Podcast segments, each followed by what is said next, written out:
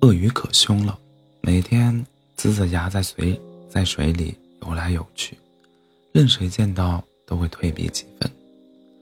鳄鱼还有一个怪癖，喜欢爆粗口。午饭没午饭没吃到好吃的要爆粗口，阳光没有晒到想晒的地方要爆粗口，被游玩的动物吵醒也要爆粗口。我一会儿帮你看看，我一会儿帮你看看。哪个比较白？无论是开心的事情还是不开心的事情，暴躁的鳄鱼爆出口：“他妈的，从来不离嘴。”小兔子想过河，希望可以搭乘鳄鱼的顺风车，把自己送到河对岸。小兔子颤颤巍巍地掏出来准备好的胡萝卜，想给鳄鱼当过河的费用。鳄鱼很凶的，嘴里念着粗口。一边让小兔子站到自己的后背上，一脸凶狠的让小兔子把胡萝卜收走。如果以后再准备付钱，就把它丢下河，然后稳稳当当的把小兔子带过了河。认识鳄鱼的小动物都说，鳄鱼只是刀子嘴豆腐心，对邻里的事情还是很上心的。前几天老虎先生的崽，就是他找回来的。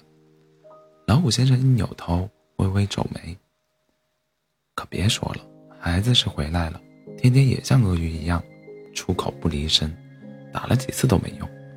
说是要成为像鳄鱼先生一样酷的人。鳄鱼先生听到了他们的谈话，找到了老虎老虎仔仔，一边爆粗口，一边痛斥自己爆爆粗口，威胁仔仔如果再爆粗口，永远成不了。永远成为不了和自己一样酷的人。森林里的小动物们纷纷跑去劝鳄鱼先生不要爆粗口。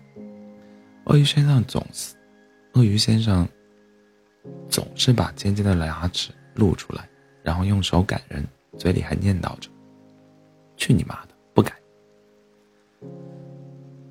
森林里的小动物都没有办法，森林里的文明规定也没有特别标注。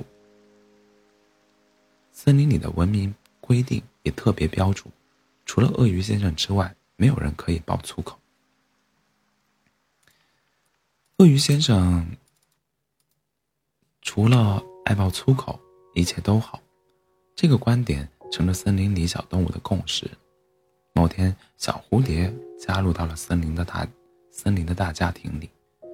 小蝴蝶有些害怕看起来凶巴巴的鳄鱼，不敢太靠近。但是小动物们都说鳄鱼是一只善良有爱的鳄鱼，不会吃了它，并且大家都鼓舞小蝴蝶去给鳄鱼先生打个招呼。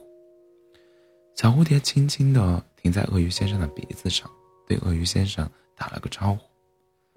鳄鱼开口：“他，他，他觉得你很好看。”小蝴蝶疑惑道：“他，他是谁啊？”鳄鱼回答：“我就是他。”好奇怪啊！